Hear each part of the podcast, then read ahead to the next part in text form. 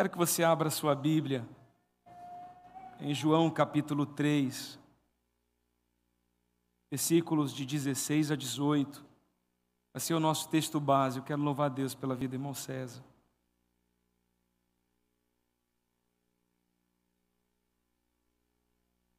João capítulo 3, versículos de 16 a 18. Espero poder te abençoar nessa noite.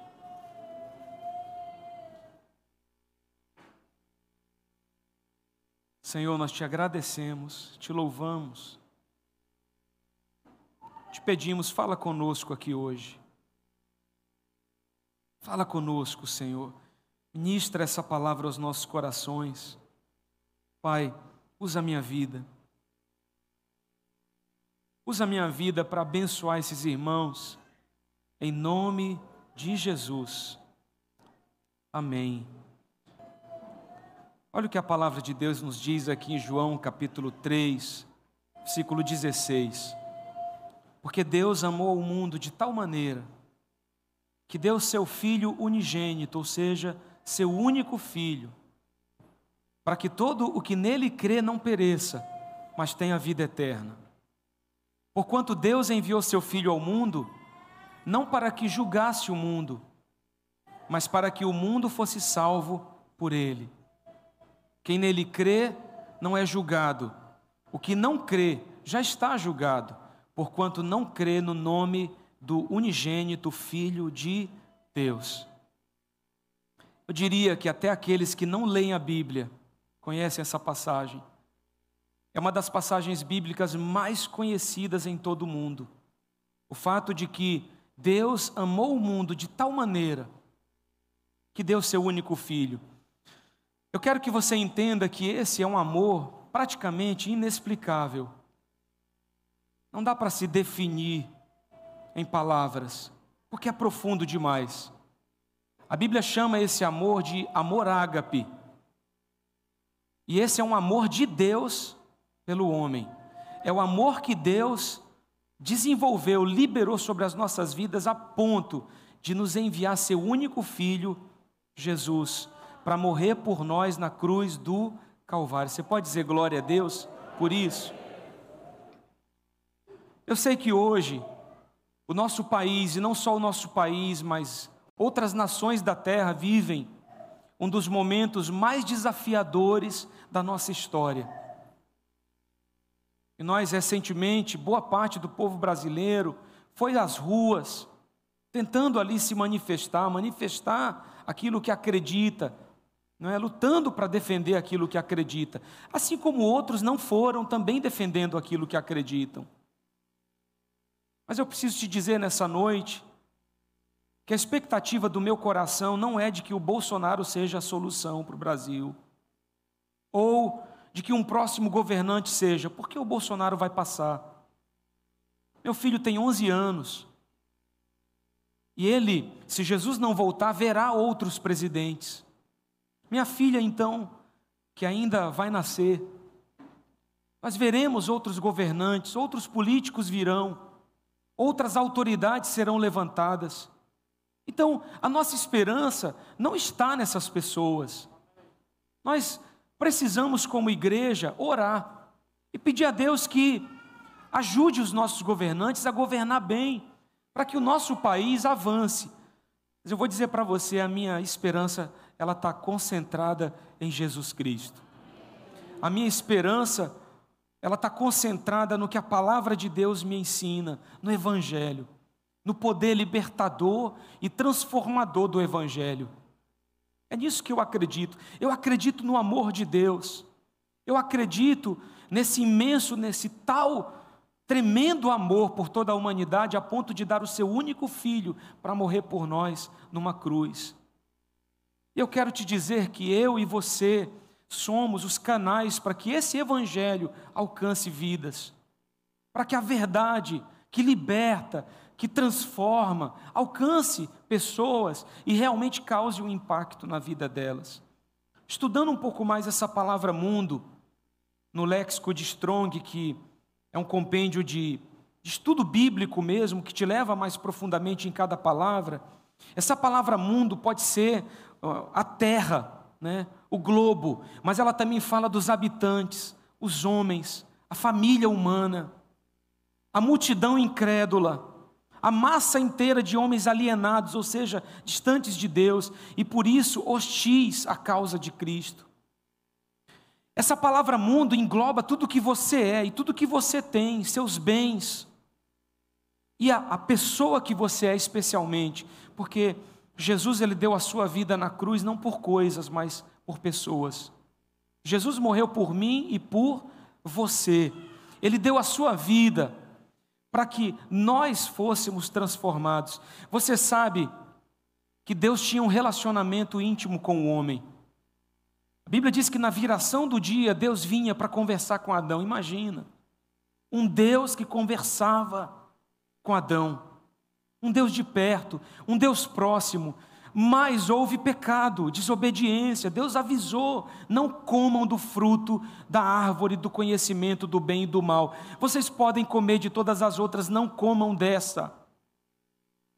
O único pedido que Deus fez para que eles não fizessem, não comessem daquele fruto, eles acabam desobedecendo e erram contra Deus. Por causa disso, o homem é distanciado dessa comunhão. Mas Deus olha do céu, olha para o povo, para as pessoas. E a Bíblia diz que Deus nos ama de tal maneira que Ele diz: Eu vou fazer algo para me aproximar de novo.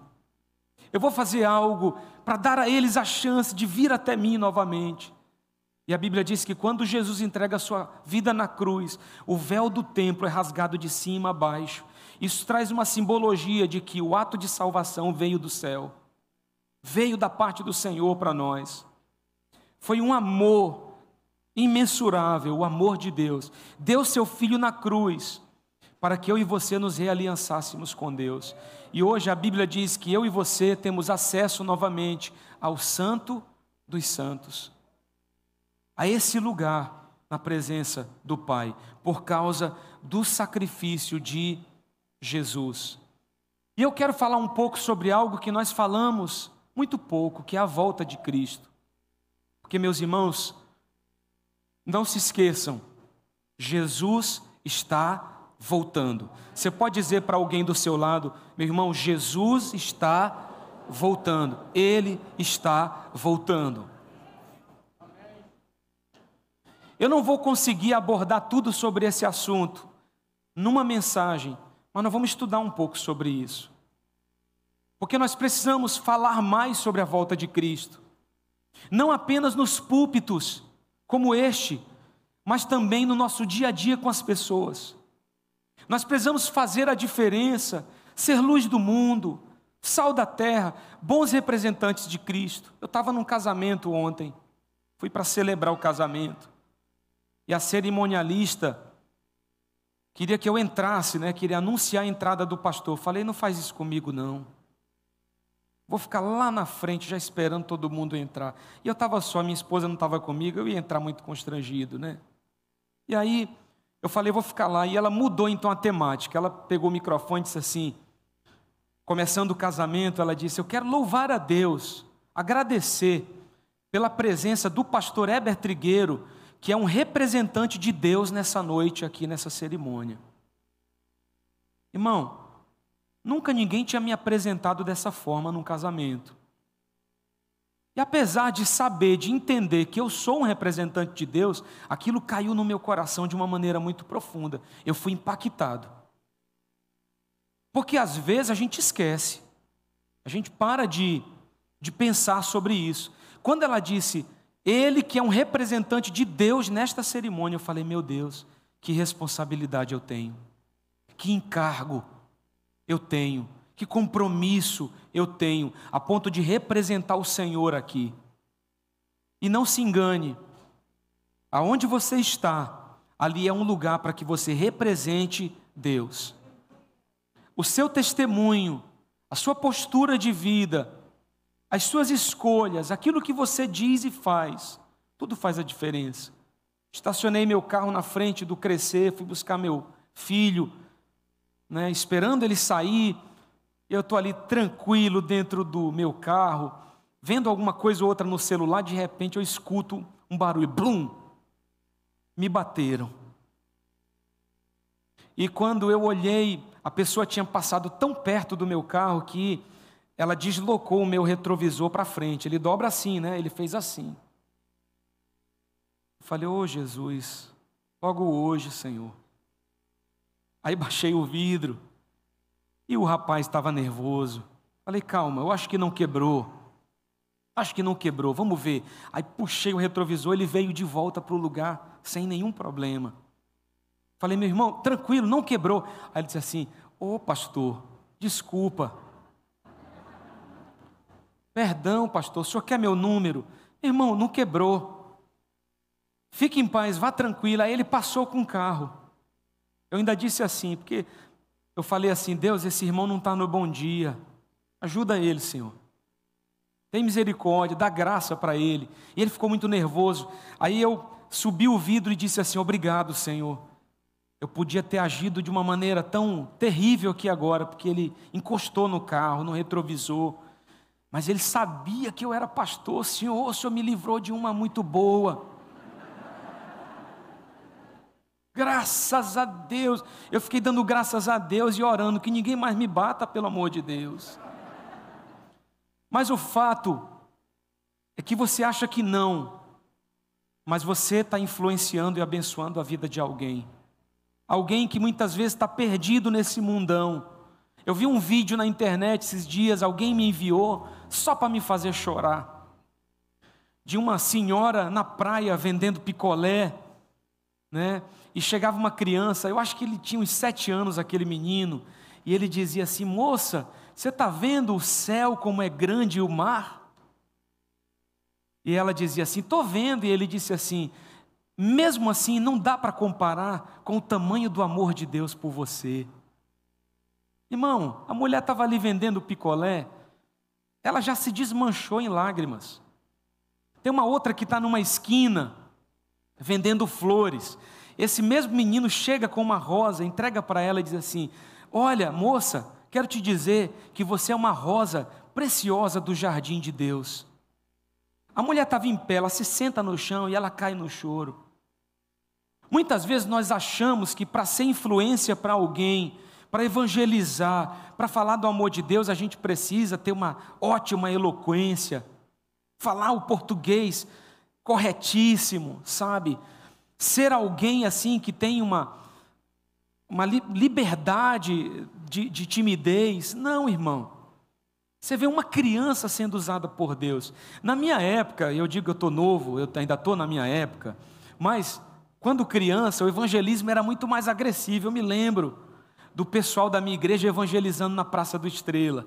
Então ele chegava entregava o folheto e fazia o apelo, pregar, fazia o apelo. Se a pessoa não se convertesse, eles já sacavam logo um e diziam: vai para o inferno. Está sabendo? Se não entregar a vida para Jesus, vai para o inferno. Eu achava aquilo tão assustador, mas eu, na minha cabeça, pensava: deve ser normal isso aqui. Né? Era normal as pessoas evangelizarem assim, era agressivo. Né? Hoje em dia, esse tipo de evangelização não funciona assim. Porque se você fizer uma coisa com essa, como essa, ameaçar alguém de ir para o inferno, irmão, você pode estar preparado para correr, porque você pode ter problema.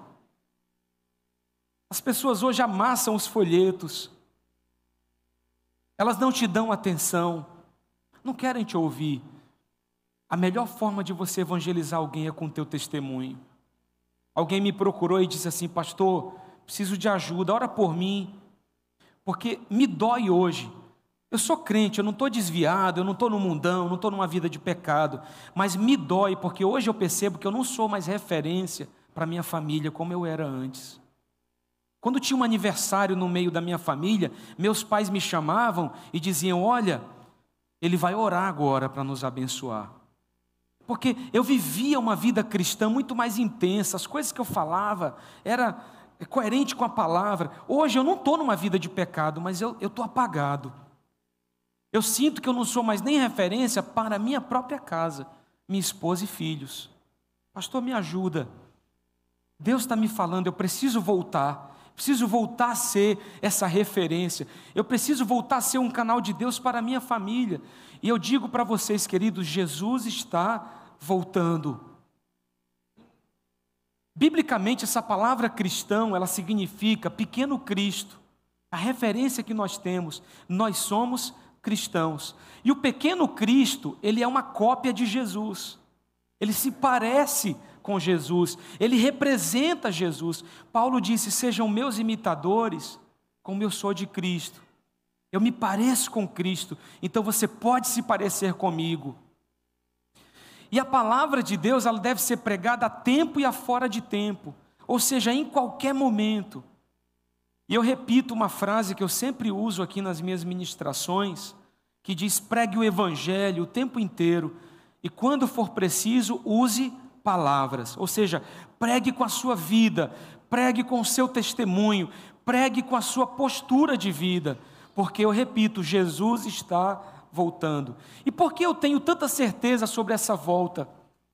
Porque a palavra de Deus tem evidências que me mostram isso. Não precisa você abrir, não, só ouça. Mateus 24, a partir do verso 4 diz: E ele lhes respondeu: Vede que ninguém vos engane.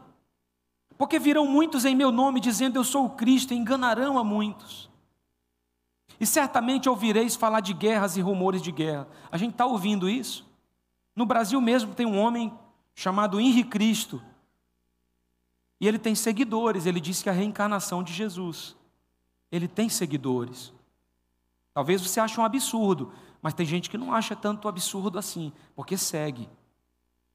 Certamente ouvireis falar de guerras e rumores de guerras. Vede, não vos assusteis, porque é necessário assim acontecer, mas ainda não é o fim. Porquanto se levantará nação contra nação, nós estamos vendo isso? Reino contra reino, e haverá fome e terremoto em vários lugares. Está havendo fome e terremoto? Porém, tudo isto é o princípio das dores. Então sereis atribulados, vos matarão. Já tem países que matam cristãos, sim. Muitos já morreram por causa do Evangelho. Sereis odiados de todas as nações por causa do meu nome. Nesse tempo, muitos hão de se escandalizar, trair e odiar uns aos outros. Levantar-se-ão muitos falsos profetas, que enganarão a muitos, e por se multiplicar a iniquidade, o amor se esfriará de quase todos. Será que nós vivemos numa geração onde o amor está se esfriando? As pessoas não têm mais compaixão, as pessoas não se colocam mais uma no lugar das outras, as pessoas estão prontas para julgar e acusar e, e muito pouco estão dispostas a estender a mão. Mas a Bíblia diz: aquele, porém, que perseverar até o fim, esse será salvo. E será pregado este evangelho do reino por todo o mundo, para testemunho a todas as nações, e então virá o fim. O que nos resta desse texto bíblico é a perseverança até que Jesus volte. E que o mundo ouça sobre Jesus. Eu quero te fazer pensar comigo do que que falta, só isso. Só isso que falta para que o mundo receba a volta de Cristo. Segundo as pesquisas, existem mais de 2 bilhões de pessoas que ainda não foram evangelizadas. Mas essas pessoas serão cada vez mais alcançadas com o avanço das tecnologias, a internet, a igreja na mídia, os cristãos na, na mídia, nós vamos alcançar essas pessoas. Você sabe que no ano 100 depois de Cristo, havia uma proporção de 360 não cristãos para cada cristão. 100 anos depois da vinda de Jesus, para cada cristão tinham 360 que não eram. Você sabe qual é a proporção de hoje, nesse exato momento? Sete pessoas que não têm Jesus para cada uma que tem Jesus. De 360, nós chegamos a sete. Olha como o evangelho avançou como pessoas foram alcançadas pelo cristianismo. Imagina que cada cristão no mundo ganhasse sete pessoas no ano, os que faltam ser ganhos, alcançasse essas pessoas. Eu vou dizer uma coisa para você. Eu amo a minha família. Eu quero muito ter a alegria de casar o João Pedro, de ver o meu filho chegando ao altar e eu podendo ali abençoar o casamento dele. Se o pai da minha nora for pastor, a gente de repente divide a cerimônia. Eu quero ter a alegria de, de levar minha filha Maria Clara ao altar, e ela nem nasceu ainda, eu já penso nisso. Chamar o pretendente no meu escritório, ter uma conversa bem séria com ele. Né? E falar para ele do que eu penso, do que eu acredito. E trazer minha filha para o altar e viver tudo isso, eu penso nisso. Já pensou o dia que eu estiver na formatura do meu filho, na faculdade? O dia em que ele realmente ali começar algo novo, né? Na sua profissão e servindo ao Senhor naquilo que ele quiser fazer. Você sabe, eu quero ver tudo isso. Eu amo viver. Gosto da minha vida. Amo minha esposa. Gosto demais da casa onde eu moro da cidade que eu moro, amo essa cidade, amo essa igreja, a vida de vocês. Mas eu quero te dizer que acima de tudo isso, para mim, está a presença de Jesus. Eu anseio pelo dia que eu vou encontrar com Ele. A igreja do Senhor, ela precisa amar a vida, mas ela precisa muito mais dizer: Maranata, ora vem, Senhor Jesus. Eu gosto de viver, Senhor. É bom estar aqui. Eu amo a minha família, eu quero viver muitas coisas novas, experiências, mas nada queima mais no meu coração do que o amor que eu tenho pelo meu Jesus, pelo meu Senhor. Isso tem que queimar, só que a igreja está esquecendo disso, porque viver nesse mundo muitas vezes está ficando muito confortável para alguns, está ficando tão bom para alguns, que você está até parando de desejar o céu. E o cristão precisa ter esse desejo ardente no seu coração: eu vou morar com Deus.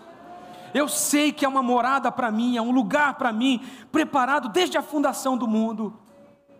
Um lugar para que eu esteja eternamente na presença do Senhor. O nosso coração precisa queimar por isso. Viva a sua vida, ame a sua família, mas que o seu coração esteja ardendo pela volta de Cristo. Nós temos uma missão como igreja: trazer pessoas das trevas para a luz, trazer pessoas de uma vida pecaminosa para uma vida santa e conduzir essas pessoas para que se tornem cristãos maduros, amadurecidos, através do conhecimento da palavra de Deus, através de um relacionamento com Jesus. Mas nós precisamos não esquecer desse discurso: arrependei-vos, porque é chegado o reino dos céus. Arrependei-vos, está na hora de viver uma vida santa. Arrependei-vos, está na hora de parar de mentir. Arrependei-vos, está na hora de ser fiel à sua esposa e ao seu marido. Arrependei-vos, Está na hora de começar a viver aquilo que a Bíblia nos ensina. E a pergunta que você deve se fazer hoje é: eu estou contribuindo para que pessoas sejam salvas? O meu testemunho está contribuindo ou está impedindo que pessoas venham para Jesus? João Batista dizia isso, arrependei-vos. Jesus disse isso. Nós precisamos levar o Evangelho. E eu te faço uma outra pergunta, você que está aqui comigo hoje, tem certeza da sua salvação. Eu preciso te dar uma notícia. Fazer parte de uma igreja não salva ninguém. Servir numa igreja não salva ninguém. Dar cestas básicas não salva ninguém. A salvação não é por obras, é por fé. Mas quando se tem fé, existe evidência de obras também. A verdade é que nós servimos porque amamos o Senhor. Mas servir não vai fazer com que Ele te ame mais ou menos. Ele te ama. Jesus ama você. Você está ouvindo? Jesus ama você.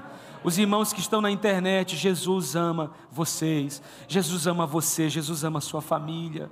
Jesus ama o seu coração, a sua vida. Jesus morreu por você. Ele orou por você. Pai, que eles sejam um comigo, como eu sou contigo que eles vivam em unidade para que o mundo creia que o Senhor me enviou. Eu estou aqui enviado por ti, Pai. Que o mundo creia.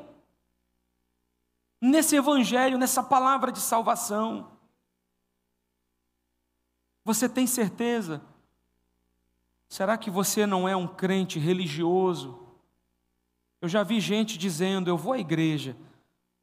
E a igreja para mim é como um desencargo de consciência. Preciso ir à igreja no domingo, não, senão minha semana não é a mesma. Irmão, teu relacionamento com Deus não está baseado só num culto de domingo.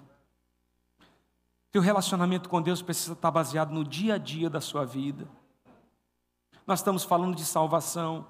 1 Pedro 3,15 diz: Antes santificai a Cristo como Senhor em vosso coração, estando sempre preparados para responder a todo aquele que vos pedir razão da esperança que há em vós. Fazendo, todavia, com mansidão e temor, com boa consciência, de modo que naquilo em que falam contra vós outros, fiquem envergonhados os que difamam o vosso bom procedimento em Cristo. Eu volto a falar do que aconteceu no dia 7 de setembro. Eu estava lá. E foi um momento, como eu disse, para que aqueles que foram manifestassem o que acreditam. Os que ficaram em casa manifestaram também. Todo mundo tem liberdade. Tem que ter liberdade para se, para se manifestar. Mas eu estava vendo algumas entrevistas de pessoas no meio da multidão que eram questionadas: Você está aqui por quê?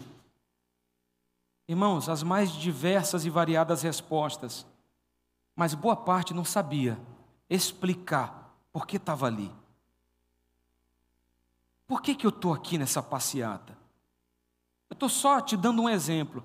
Por que, que eu estou aqui essa noite nesse culto? Por que, que eu, eu venho para a igreja no domingo à noite? Para passar tempo? Não é, irmão. Então você ia para o shopping. Por que, que eu estou aqui? Por que, que eu, no domingo de manhã, acordo cedo renuncio o meu sono para estar num culto? Por quê? Que eu vou sair para um churrasco com os irmãos? Por que, que eu estou levando essa vida? A Bíblia diz que você tem que estar preparado para falar da tua fé, do teu amor por Jesus, sem ofender, sem acusar, sem julgar, mas com mansidão e temor, com boa consciência, porque quem faz isso faz para abençoar o outro, faz para ajudar o outro, faz para ser um canal de Deus para o outro. Como você explicaria hoje o teu relacionamento com Deus? Como está a sua vida com Ele? Como está o seu relacionamento com o Espírito Santo? E infelizmente, nesse processo, muitos estão se enganando. A Bíblia fala, por exemplo, de Nicodemos, que era mestre em Israel, respeitado, homem de autoridade, mas que vai até Jesus à noite, chega para Jesus e diz assim: Mestre, eu conheço a Bíblia, eu sou respeitado no meu, no meu povo, no meio do meu povo, eu, eu tenho autoridade, eu sou um mestre, eu sou um líder, mas isso que o Senhor tem, o que, que eu posso fazer para ter? essa vida, essa graça, essa manifestação de poder, essa verdade. Porque tem muita gente que conhece a Bíblia, mas conhece para a própria condenação. Você sabia que tem muito ateu que está estudando a Bíblia, a Bíblia para confrontar a própria Bíblia? Você sabe que teologia não é uma matéria só para crentes. Tem muita gente nas universidades estudando teologia, que às vezes nem acredita em Deus, só que ele quer desenvolver uma profissão histórica na área da teologia. Então ele estuda. Nós não. Nós não só estudamos a Bíblia, nós lemos a Bíblia como quem precisa se alimentar dela. Nós lemos a Bíblia crendo, como disse um pastor certa vez, eu creio tanto na Bíblia, que eu acredito até no que está escrito na capa preta dela na capa, na contracapa, eu acredito em tudo. Tudo. Eu acredito na palavra de Deus. Queridos, Jesus olha para Nicodemos e diz assim: para você ter isso, você precisa nascer de novo. Mas como, Senhor, que eu vou voltar a ser criança no ventre da minha mãe? Não estou falando disso. É um nascimento físico. É um nascimento que vai te transformar de dentro para fora. É algo que vai fazer com que você pegue todo esse teu conhecimento e utilize isso com graça para alcançar vidas. Paulo disse: Eu tenho por perda todas as coisas, pela excelência do conhecimento de Cristo Jesus. Tudo que eu estudei, tudo que eu aprendi, tem importância? Tem. Mas o que é que Jesus vai me dizer sobre tudo isso? O que é que o que é que o Senhor quer me falar sobre tudo isso? Como que eu posso aplicar? Saber ou fazer demais não demonstra salvação. Não é o que você sabe, mas é o que você vive que faz a diferença. Talvez alguém que conheça tantos textos bíblicos, mas que não vive nenhum. Talvez alguém que não conheça tantos textos, mas que está buscando viver cada um que lê e que conhece, e está buscando fazer a diferença. Mateus 7, a Bíblia diz: Muitos naquele dia hão de dizer-me: Senhor, Senhor, porventura não temos nós profetizado em Teu nome? Em Teu nome não temos expelido demônios, em Teu nome não fizemos muitos milagres. Então eu lhes direi explicitamente, abertamente eu lhes direi, diante de todos eu lhes direi: nunca vos conheci, apartai-vos de mim os que praticais a iniquidade. Queridos, o Evangelho se trata muito mais de ser do que de parecer. Se trata muito mais de um relacionamento que transforma o teu coração e a tua vida de dentro para fora, são as tuas atitudes as tuas escolhas. Quantas pessoas estão realmente salvas em Cristo? Quantos realmente estão salvos dentro das suas igrejas? Eu me lembro de uma canção, no tempo ainda do disco de vinil, que minha mãe colocava em casa. Canção lá do J Neto. E tinha um momento da canção que ele dizia assim: Vinde, benditos de meu Pai, possuí por herança o reino que vos está preparado desde a fundação do mundo. Que alegria será para aqueles que vão subir e encontrar-se com Jesus nos ares, mas que tristeza para aqueles que vão ficar. Isso nunca mais saiu da minha cabeça. Nunca mais. Está aqui na minha mente, está aqui no meu coração.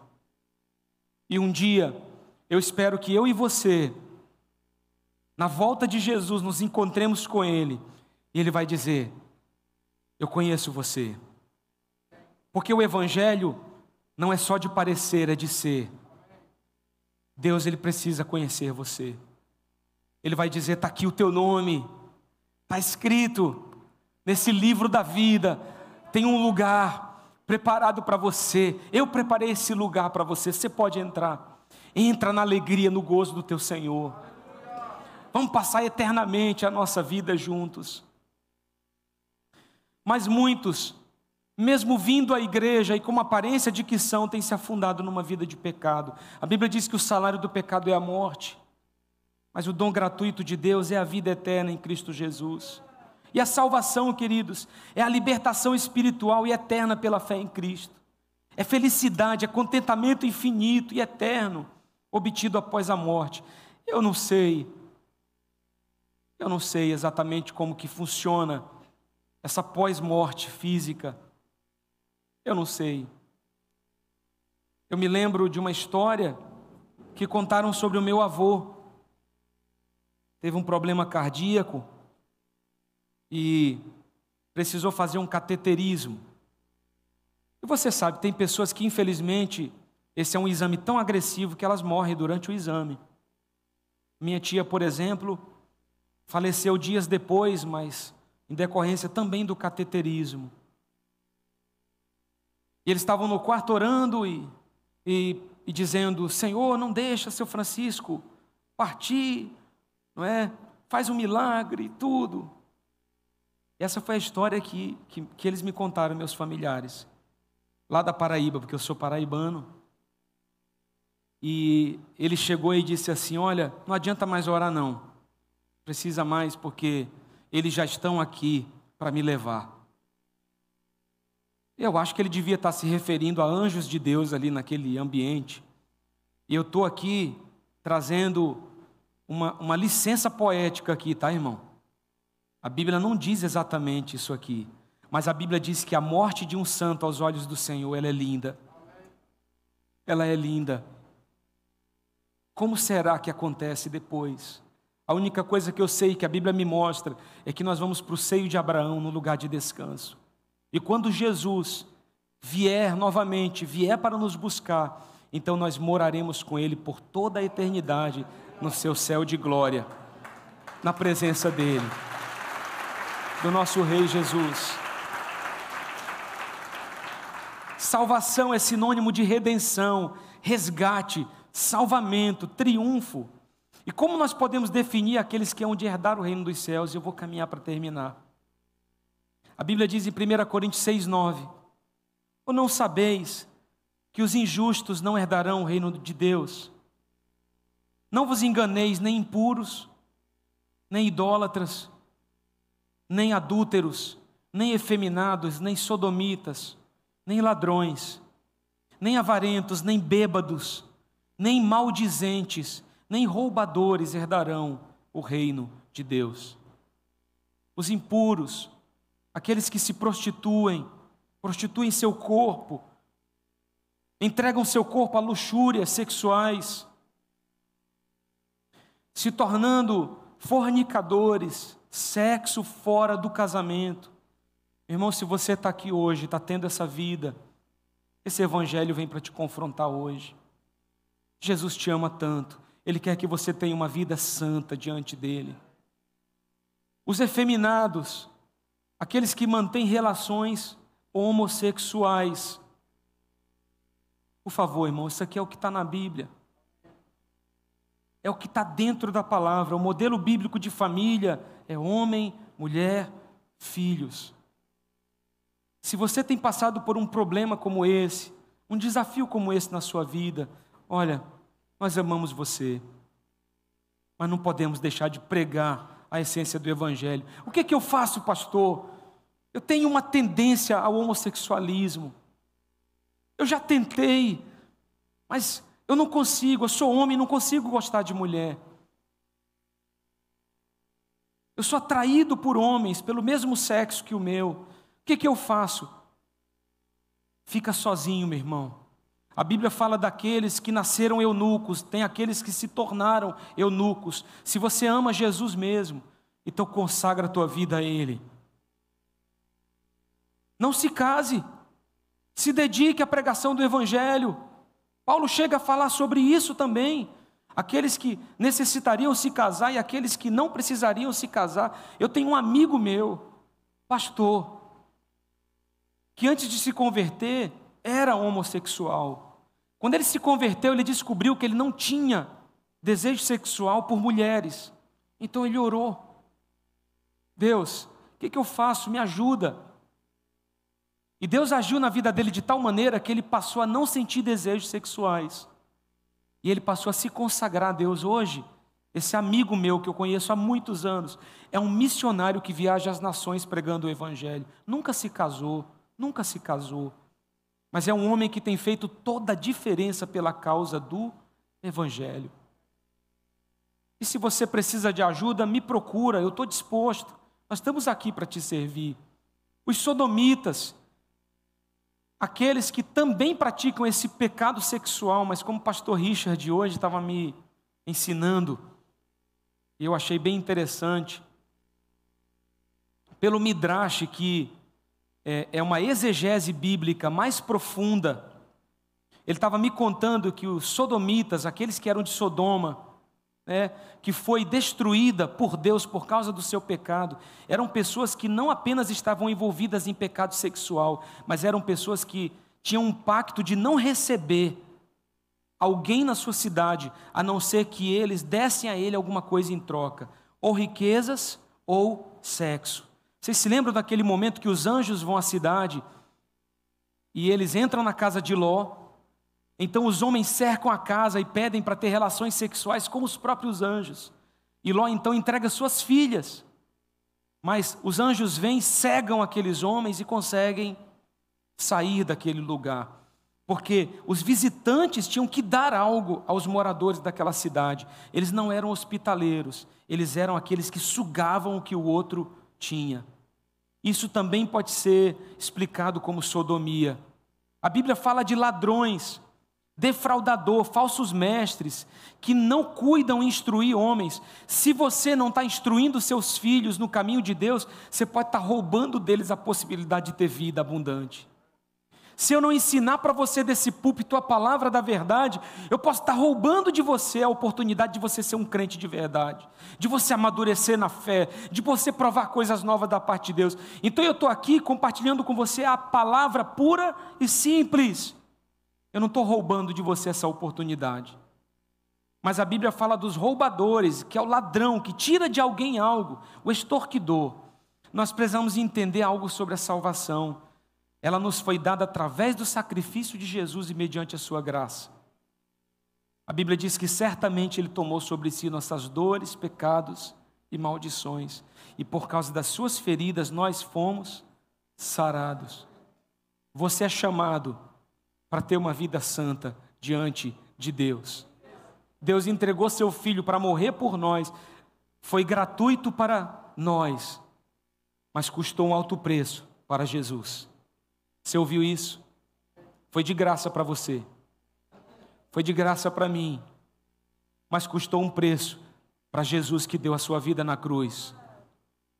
Nós deveríamos pagar isso, mas alguém pagou por nós. A salvação é gratuita, mas existe uma luta diária e constante. O caminho para o céu é estreito, mas o caminho para o inferno é largo, espaçoso, mas ele leva à perdição. O que Jesus fez não foi um ato de julgamento, mas de salvação.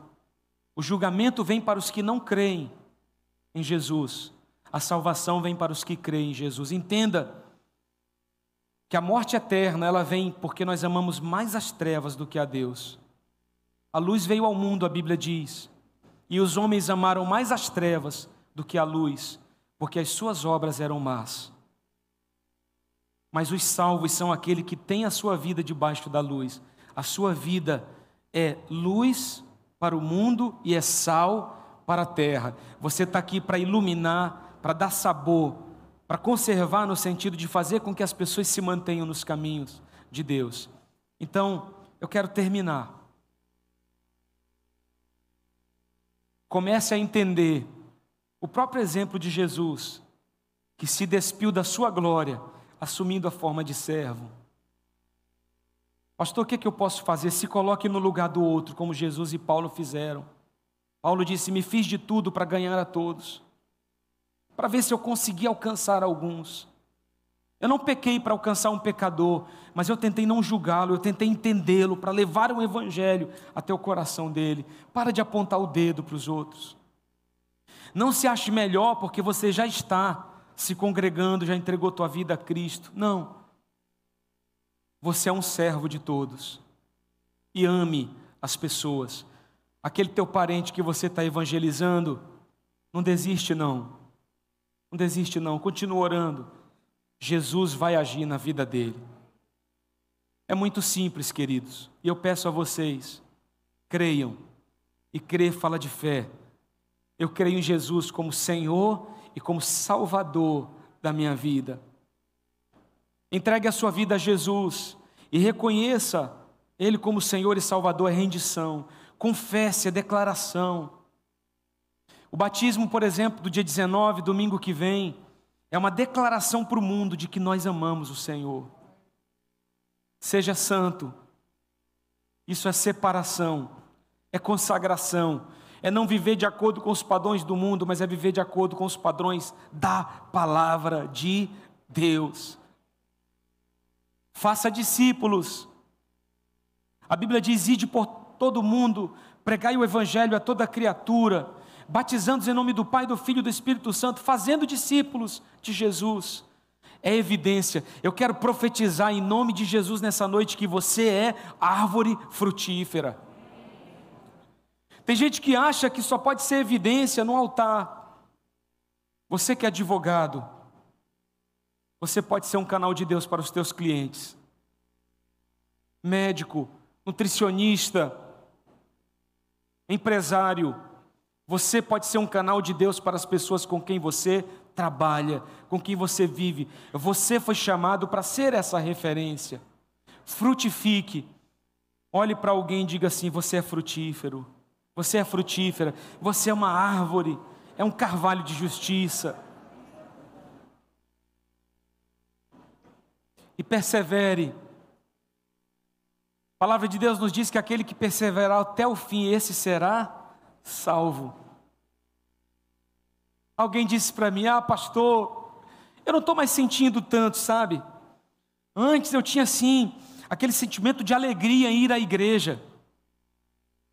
Ah, hoje eu não sinto mais isso, eu estou meio distante. Eu disse para ele: olha, o cristianismo não se baseia em sentimentos. A palavra de Deus diz para a gente entregar nosso culto racional. Eu vou te confidenciar uma coisa, eu acho que eu já até falei aqui. Houve dias que eu estava tão triste na minha casa, tão triste com coisas que aconteceram à minha volta, que eu disse naquele dia para mim mesmo: eu não vou para o culto hoje. Hoje eu não vou para a igreja. Acho que eu vou ficar em casa quieto. Estou sem força para nada. Aí quando eu olhei, quem estava na escala para pregar? Era eu. Não tem jeito, Jesus. Quem prega hoje sou eu, Senhor. Sabe que eu peço para alguém pregar, mas já estava em cima da hora. Eu falei, não tem jeito, não vou botar ninguém na fogueira. Eu vou pregar. Quando eu subi naquela escada ali, antes de subir, o louvor ministrando, eu disse: Deus, eu não tenho nada para dar hoje. Estou tão triste, Senhor. Eu, eu não tenho o que dizer, me ajuda, tem misericórdia. Subi aqui, cheguei diante de vocês, não é? e comecei a pregar. Foram dias que muitos de vocês me procuraram depois, dizendo: Pastor, muito obrigado por essa palavra. Me ligaram, me mandaram mensagem, e gente chorando no altar, sabe? E Deus moveu. E quando eu terminei de pregar, eu desci, eu não estava mais triste. Eu estava me sentindo renovado, porque ver Deus me usar encheu meu coração de alegria. Eu não estava numa vida de pecado, eu só estava triste. Eu estava decepcionado com algumas coisas, mas o meu compromisso com Deus me fez perseverar. Eu poderia ter dito eu não vou, mas eu vim, eu tinha algo para fazer, eu tinha um compromisso. Nós temos um compromisso com Deus, meus irmãos. Nós temos um compromisso com o Senhor. Então a gente não vem à igreja porque está alegre, não. A gente tem que deixar esse pensamento consumista de lado. Será que o louvor hoje vai ser bom? Será que quem vai pregar hoje vai saber falar direito? Será que hoje eu vou receber alguma coisa no culto, uma palavra profética, uma profecia, uma oração? Você sabe que a Bíblia fala dos filhos ruióis, os maduros. Não são mais aqueles que dizem, Pai, o que, que você pode me dar? Mas são aqueles que estão dizendo, Pai, o que eu posso te dar? O Senhor já deu seu filho Jesus para morrer por mim na cruz. O que que agora eu posso fazer? O que que eu posso fazer pelo teu reino? Eu espero que chegue o dia que o João Pedro, no mínimo, eu não aceito mínimo que isso aí, menos, me convide para ir na casa dele, faça um banquete lá, e eu fique só sentado sem fazer nadinha, eu e a minha esposa. Hum? Recebe, pastor. Não, mas os filhos aí estão tá na benção. Só filho abençoado. Espera aí, meu irmão, eu investi muito. Né? Deixa vir alguma coisa daí também, pelo amor de Deus. Pai, o Senhor já me deu tanto, o Senhor pagou minha escola, o Senhor pagou minha faculdade, o Senhor me alimentou, me aconselhou, cuidou de mim. Pai, eu sou adulto agora, o que, que eu posso te dar? O que, que o Senhor gostaria de ganhar, Pai? Vem cá, Pai. Eu vou preparar um almoço para você. Senta aqui, eu vou te servir, pai.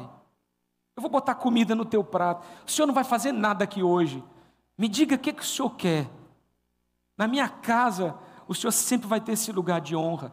Pai, o que, que eu posso fazer para demonstrar minha gratidão? O que, que nós poderíamos fazer para demonstrar nossa gratidão a Jesus? Se não entregar as nossas vidas, para com esse pensamento consumista Vem para a igreja com o pensamento de servir. Se relacione com as pessoas com esse pensamento. Eu vou pedir que você fique de pé em nome de Jesus.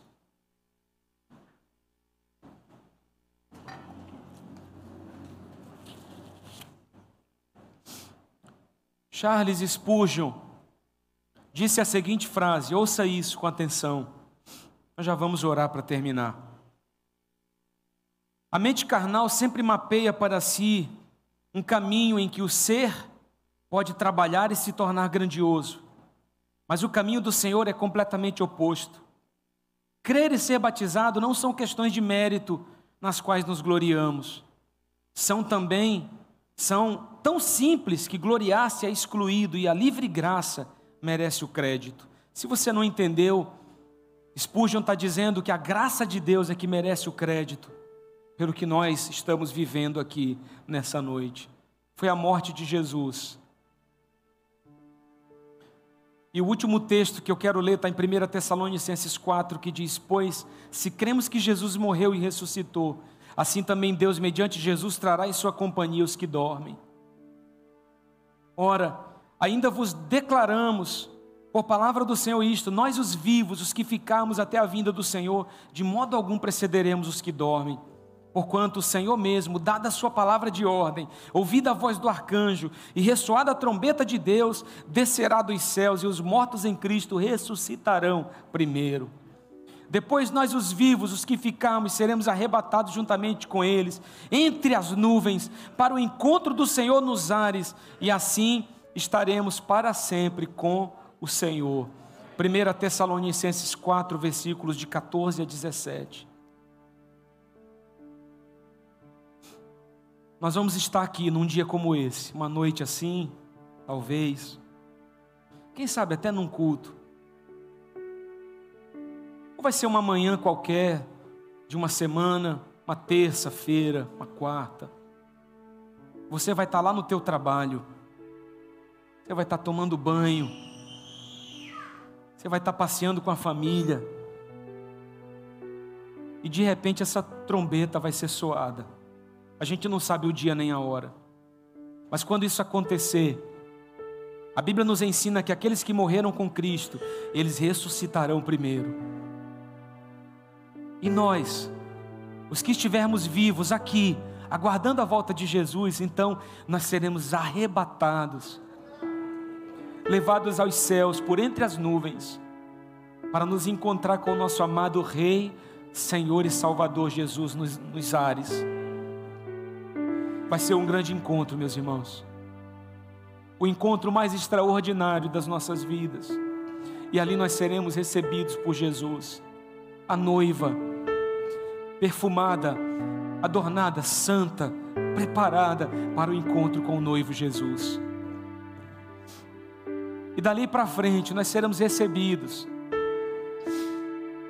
E não será um julgamento para condenação daqueles que morreram com Cristo, não. Mas nós vamos também receber o galardão de tudo aquilo que fizemos. A salvação não vem pelas obras, mas há um galardão preparado para aqueles que estão dispondo as suas vidas do serviço do reino. Eu confesso para você que eu não sei exatamente como isso vai funcionar. A única coisa que eu quero mesmo é ficar com Jesus eternamente, é estar com Ele, e isso precisa queimar no nosso coração. Eu quero orar com você, mas quero que você pense: você quer morar no céu? Você quer passar a eternidade com o Senhor? Então, como que está sendo o teu cristianismo hoje? Como está sendo o seu estilo de vida hoje? Eu quero que você feche os olhos por um momento. Fala com Deus. Você pode dizer, Deus, eu não estou conseguindo viver em santidade. Eu ainda minto. Eu ainda traio. Eu ainda estou viciado em pornografia. Eu sou um crente religioso. A única coisa que eu faço é vir ao culto. Mas quando eu estou no meio dos meus amigos, até piadas imorais eu conto. Eu não sou um pai que tem influenciado os filhos. Me ajuda, pai. Me ajuda. Fala isso para Deus, o que quer que seja. Jesus ama tanto você.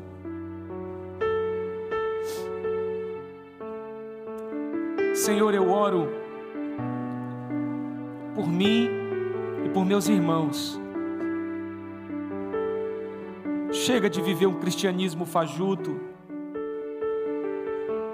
Nós queremos viver o cristianismo bíblico, puro e simples. Eu creio nessa igreja sendo levantada nessa cidade como uma referência. Não uma referência por ter qualquer tipo de estrutura. Não, Senhor. Nós queremos ser uma referência de pessoas santas, de pessoas que amam o Senhor, de verdadeiros adoradores que o adoram em espírito e em verdade. Nós queremos ser referenciais tudo aquilo que tem nos impedido de viver isso, Senhor, nos ajuda a vencer esse desafio. Que toda, todas as amarras do pecado sejam destruídas, caiam ao chão em nome de Jesus, e assim eu oro por uma igreja livre. Eu quero que você ore comigo, eu vou orar e você vai repetir. Faça isso agora, Senhor Jesus eu te entrego a minha vida e reconheço que tu és o meu Senhor e o meu Salvador, e que o Senhor Jesus deu a sua vida na cruz do Calvário, para que eu tivesse vida, vida em abundância e fosse salvo através do seu sacrifício.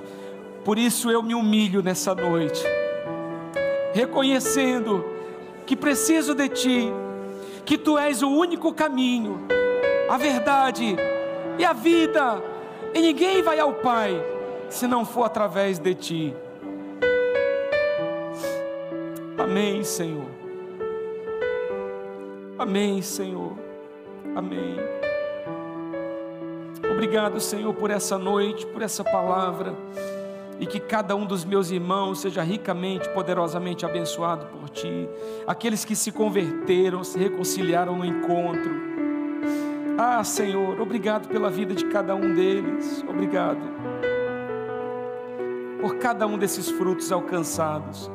Que toda honra e glória sejam dadas ao Senhor. Eu oro para que o Senhor nos dê uma semana maravilhosa, extraordinária para que nós possamos pôr em prática essa palavra nos nossos locais de trabalho, no meio das nossas famílias, nós e a nossa casa serviremos ao Senhor, nós profetizamos o Evangelho alcançando nossas famílias também. Obrigado, Senhor, porque essa igreja se levanta para ser luz do mundo e sal da terra. Que o Senhor abençoe a todos. Você vai dizer: Eu recebo isso na minha vida. E nós vamos aplaudir Jesus nessa noite. Oh, Jesus.